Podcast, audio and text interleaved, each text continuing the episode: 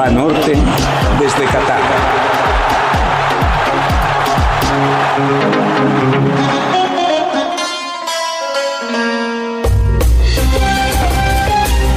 Medalla de bronce en Juegos Olímpicos suele disfrutarse, es motivo de aclamación y de orgullo. Salvo que un supercampeón haya caído hasta el tercer lugar del podio por un accidente, por una desgracia y la reciba con lágrimas, ser el tercer lugar de algo en el mundo es una distinción, más aún por cierto que terminar siendo cuarto. Pero en los mundiales de fútbol no suele verse así. Se ha hablado de que sobre el partido por el tercer lugar y que debía suprimirse del calendario. Luis Van Gaal, en los últimos años y técnico de los Países Bajos, ha dicho con insistencia que es un duelo de perdedores de la semifinal que no ofrece ningún beneficio ni siquiera para quienes lo juegan que ya se quieren ir a casa. Sin embargo, hay razones para jugarlo. Una de ellas es que, aunque parezca mentira, logra niveles importantes de audiencia. Según el informe oficial de la FIFA retomado por el portal Goal, fue el decimocuarto partido más visto de los 64 de que constó el calendario. El dato es de Sudáfrica 2010 y en general podemos añadir que lo ven más personas que la mitad de los partidos de cuartos de final y que la mitad de los de octavos. Puede influir en ello que el fan del fútbol en todo el mundo sabe que es el penúltimo capítulo de algo que no desea que termine, que es un sorbito más. Una oportunidad más de sentir el aroma y la emoción de la Copa del Mundo, que salvo por la final del domingo no volveremos a ver sino hasta dentro de cuatro años. Bueno, en este caso tres y medio por el calendario para el 2026. Marruecos y Croacia han dejado un gran recuerdo en esta Copa del Mundo. Los africanos han sido valientes y los croatas sapientes. Mientras que los marroquíes son un equipo agresivo, pasional y veloz, Croacia sabe mucho de la paciencia, del arte de guardar el balón y atacar a ráfagas cuando es pertinente. Solo en un partido se desordenó Croacia y fue ante Argentina el contragolpeador fue contragolpeado. Ahí perdió la batalla más importante porque además el físico no le daba para más. Era un equipo cansado y con muchos veteranos. La de Marruecos es una selección hecha a cocimiento lento y con mucho trabajo. Se ha formado a través de los tiempos con jugadores binacionales que podrían elegir a su país de nacimiento para representarlo. ¿Cómo funciona todo esto? Bueno, siendo un pueblo de emigrantes, la Federación de Marruecos tiene que hacer un rastreo por toda Europa en 2015 modernizó su programa de detección, con el que sigue desde los 14 años de edad a las posibles promesas para que la selección que tienen padres de origen marroquí puedan ser elegidos. Entre las categorías juveniles, miren el dato, y el primer equipo, hay un mosaico de jugadores de padre o madre marroquíes que nacieron en ocho países diferentes.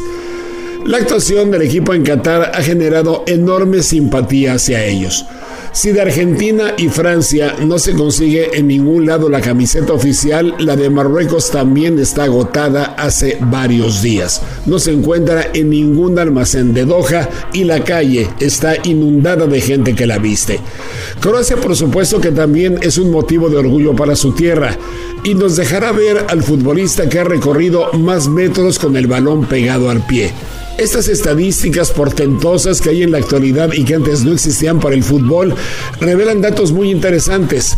Luka Modric, de todos los cuadros que llegaron a los cuartos de final, había recorrido 1.455 metros conduciendo la pelota es decir, casi kilómetro y medio que completó evidentemente con el partido de semifinales. ¿Quién querría perderse este partido por el tercer lugar? Se juega este sábado y tanto en Casablanca, tanto en Rabat como en toda Croacia será un encuentro sumamente seguido con gran pasión.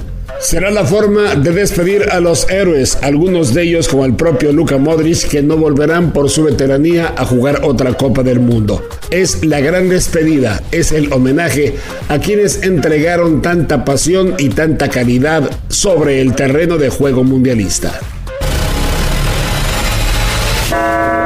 Otras historias.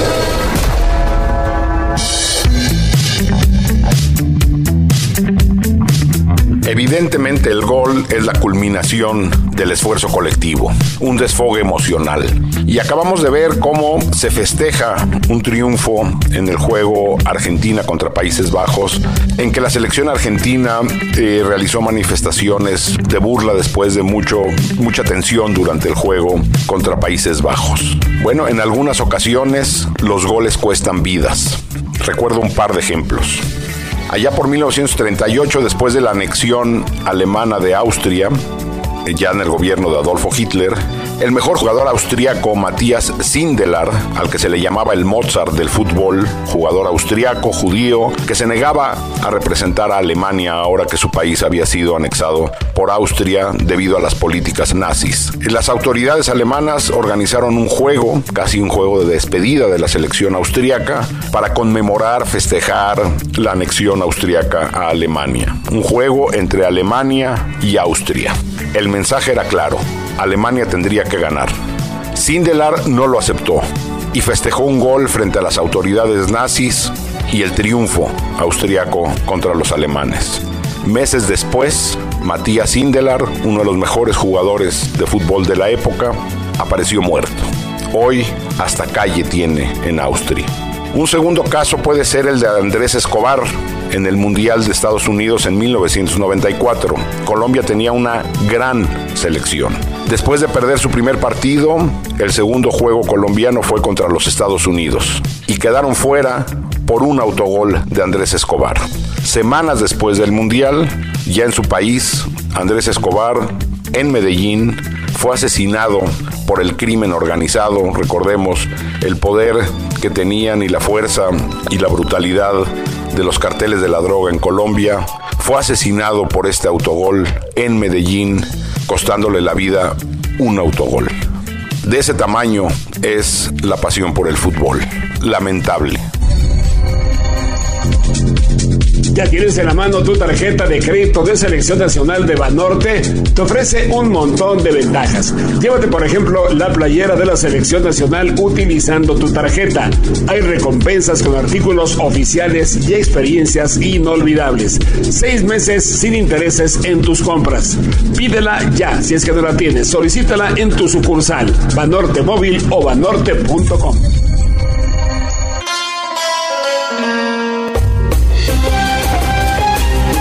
Argentina y Francia velan sus armas para la final del domingo.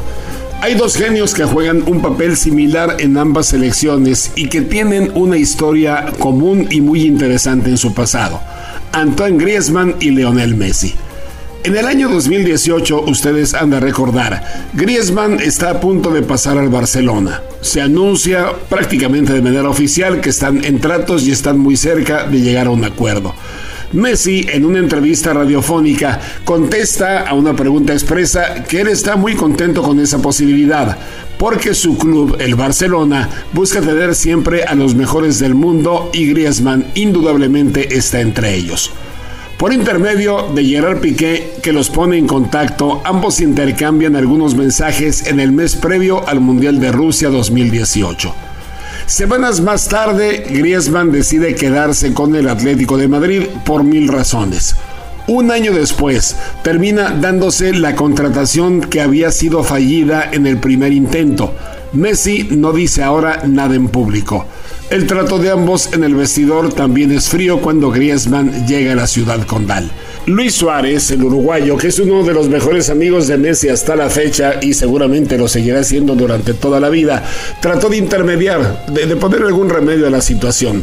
Diego Godín, padrino de nacimiento de la hija de Griezmann, es muy cercano a Suárez por la selección charrúa y por una amistad personal que data de muchos años. Y entonces Luis le pide su intervención. Entre ambos hacen los arreglos necesarios para organizar una comida con Messi, Antoine y sus esposas en casa de Luis Suárez. Su intención de que ambos compartieran su círculo social y establecieran una relación más cercana, a fin de cuentas falló. Ni Messi ni Griezmann tomaron la iniciativa de ser los anfitriones de una próxima comida. Todo quedó ahí. En el vestidor su trato seguía siendo distante. Griezmann estuvo dos años en el Barcelona y nunca pudo ofrecer el mismo rendimiento que tuvo en el Atlético de Madrid. Eso inquietaba a Messi, que siente los colores blaugranas como nadie. En su interior no entendía por qué el equipo, con tantos problemas económicos que se avecinaban y que ya se estaban viviendo, habían invertido tanto en su contratación, 120 millones de euros, cuando un año antes Griezmann los había despreciado. Parece que esa situación Messi nunca la perdonó. El sentimiento de antipatía no había que hacerlo público, no era necesario externarlo, eso se sentía y lo captó Antoine. Sin embargo, nunca dijo ni la mejor palabra negativa sobre Messi. Cuando Leo se va al PSG en el verano del 2021, Griezmann posteó un mensaje en sus redes sociales. Se leía, Pocos saben lo que es ser Messi. Tú has sido un ejemplo para mí en todo el sentido de la palabra. Estoy seguro de que este no es un adiós, sino un hasta luego. Este domingo se volverán a reunir en un terreno de juego se va a cumplir el hasta pronto. Cada quien defenderá una camiseta diferente y el premio será ser campeón del mundo. Messi es el jugador con más piques a profundidad de todo el mundial, pese a que es todo un veterano está jugando como si fuese novato. Griezmann, de su lado, es el más generoso de los franceses. Ha tomado una posición menos cercana a las luces del gol, pero se ha comprometido para generar pases, inclusive para destruir juego del enemigo y enviar centros que permitan llegar al gol. Los dos vienen de atrás en el terreno. Ambos se tiran preferentemente sobre el costado derecho para luego picar en diagonal hacia el centro y tienen cifras similares en los pases profundos que han conseguido y que han sido veneno puro para los adversarios. Messi ha lanzado 14, Griezmann 10. Francia, sí, claro que tiene chicos maravilla como Mbappé, que puede ser una de las grandes diferencias, o Chouameni en el medio terreno, son diferentes partes del campo. Argentina también tiene a Enzo Fernández de 21 años o Julián Álvarez que por ahí se va, que no estaban contemplados como titulares cuando empezó la Copa del Mundo. Pero Messi y Griezmann comen aparte, lo hacen en diferente mesa, en una dimensión superior. Uno de ellos será clave para inclinar la gran balanza de la Copa del Mundo. Y ambos están siendo cuidados al máximo para llegar al 100% al gran partido que decidirá al campeón mundial. Desde Qatar.